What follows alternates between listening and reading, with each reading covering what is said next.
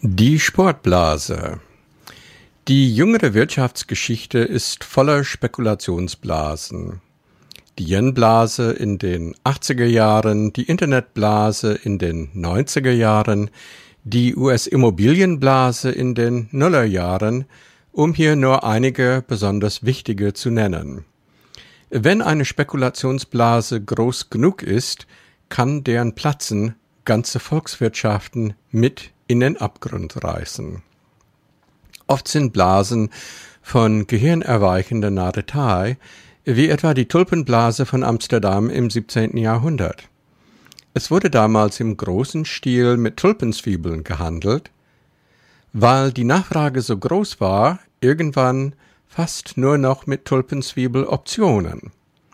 Die Blase platzte, als eines Tages irgendein namenloses Genie auf die Idee kam, dass es unwahrscheinlich sei, dass eine einzige Tulpenzwiebel mehr wert sein kann als die Kogge, die Hunderttausende davon über die Ostsee nach Danzig oder Riga transportieren konnte.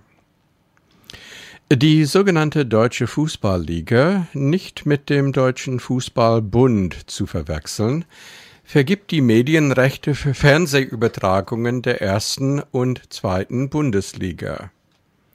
Die DFL hatte bereits im Juni den bislang höchst dotierten Fernsehvertrag der Bundesliga-Geschichte abgeschlossen. Danach erhalten die deutschen Profiklubs ab der Saison 2017-2018 für die Laufzeit von vier Jahren insgesamt 4,64 Milliarden Euro für den Verkauf ihrer nationalen Medienrechte. Hinzu kommen der Verkauf von Eintrittskarten, Fanartikel, Werbung in den Stadien und was immer man bei Sponsoren abgreifen kann. Man mag einwenden, das sei nicht so viel für den deutschen Fußball. Wir reden aber hier nicht über riesige Öltanker oder Großraumflugzeuge, die ohne Zwischenstopp die halbe Erdkugel umrunden können, sondern über ein Spiel, wo Leute in quietschbunten Kostümen 90 Minuten lang einen Ball hin und her treten.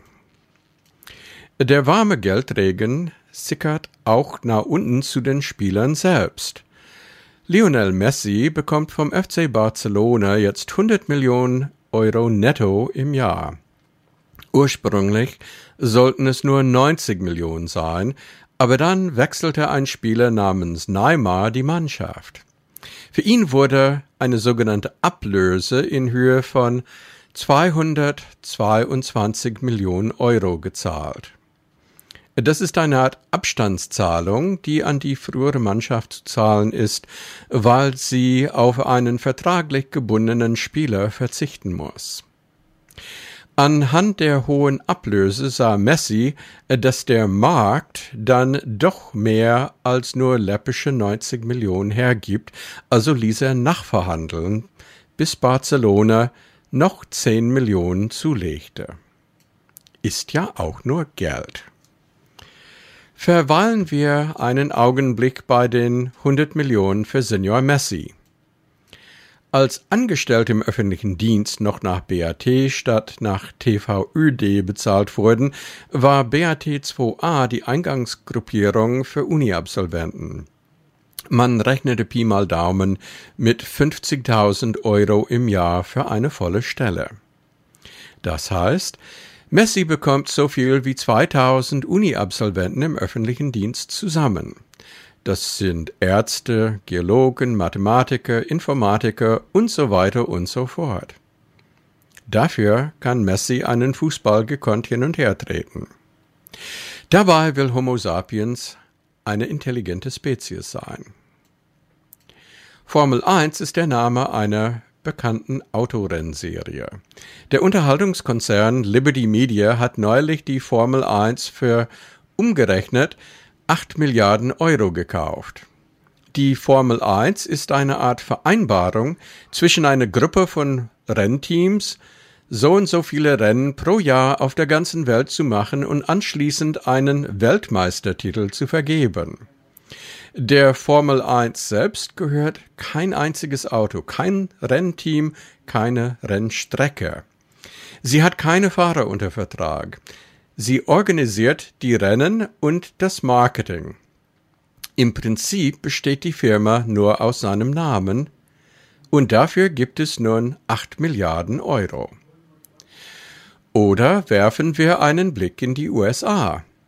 Letztes Jahr erzielten alle kommerziellen Sportarten zusammen 69,3 Milliarden US-Dollar an Einnahmen. Davon entfielen 7,8 Milliarden Dollar auf den American Football, der dort einen ähnlich hohen Stellenwert hat wie Fußball hier in Deutschland. Die Einnahmen wachsen Jahr für Jahr um circa 10 Prozent. Und dann gibt es die Sportwetten. Hiervon profitieren die Vereine und die Spieler nicht direkt, trotzdem wechseln nennenswerte Beträge Jahr für Jahr den Besitzer. Weil es neben dem legalen Wettspielmarkt auch illegale Wetten gibt, kann man nur schätzen, um wie viel Geld es sich dabei handelt. Wahrscheinlich sind es zwischen 700 Milliarden und eine Billion Dollar, schätzt Darren Small, Präsident von Sportradar, eine Firma, die Sportdaten erhebt und analysiert. Sportradar hat Verträge, um ca. 55.000 Sportveranstaltungen jährlich zu beobachten, sowie des Weiteren an die 350 Wettfirmen weltweit, um verdächtige Wettmuster zu identifizieren. Man geht davon aus, dass etwa ein Prozent aller Spiele manipuliert ist. Wie Small sagt, Zitat, das klingt nicht nach sehr viel, aber es sind immerhin an die 500 Spiele, die manipuliert werden jährlich und somit geht es um Millionen von britischen Pfund, die durch kriminelle Aktivitäten umgesetzt werden. Zitat Ende. Auch ist nicht absehbar, dass die Wettleidenschaft bald nachlassen wird was ja besonders unsinnig ist, denn die Gewinnquoten sind öffentlich nachzulesen. Auf die Dauer wird das Casino immer vier bis fünf Prozent mehr einnehmen als ausgeben. Das hat nichts mit Glück zu tun, sondern mit der Art, wie die Spielregeln abgefasst sind.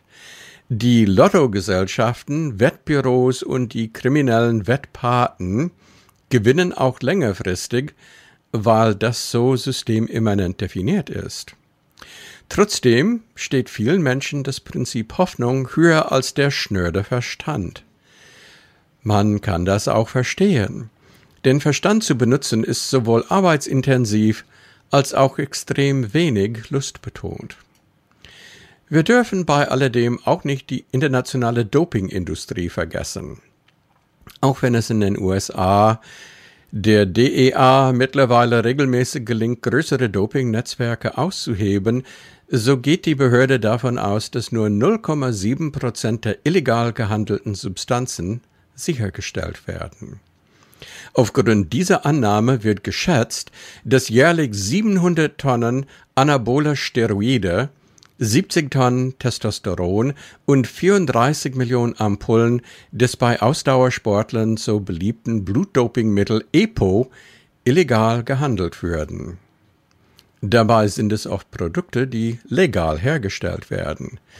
1989 brachte die Firma Amgen Applied Molecular Genetics das Mittel Epogen auf den Markt. Entwickelt wurde das Medikament zur Behandlung von Blutarmut bei Krebs- und Nierenpatienten. Weltweit werden mit EPO 11,8 Milliarden Dollar umgesetzt. Verordnet werden aber nur Ampullen im Wert von 1,5 Millionen Dollar. Mehr wird von Patienten nicht benötigt. Die Hersteller wissen ganz genau, was mit ihren Mitteln geschieht. Und die Pharmakonzerne wissen, dass sie nicht für Kranke produzieren. 5 Gramm Anabol kostet, kosten im Internet 89,95 Euro. Demnach dürften 700 Tonnen davon einen Handelswert von knapp 12,6 Milliarden Euro haben.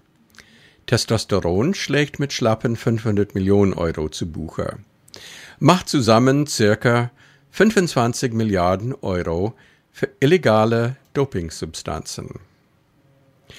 Leider habe ich nur wenig Hoffnung, dass die Sportblase und damit verbunden die Glücksspielblase in absehbarer Zeit platzen werden. Die Taktik der Mächtigen, die Ohnmächtigen mit Brot und Spielen zu unterhalten, ist schon lange erfolgreich. Schon die Formulierung geht auf das Lateinische zurück. Mit panem et circenses bezeichnete der Dichter Juvenal die politische Linie von Kaiser Augustus während des Prinzipats, die Unterschichten mit kostenlosen Weizenzuteilungen und üppigen Gladiatorenspielen bei Laune zu halten. Zwar sind inzwischen die Brotrationen dank Schröder und Hartz IV ziemlich karg geworden, aber an den Spielen selbst wird erkennbar nicht gegeizt.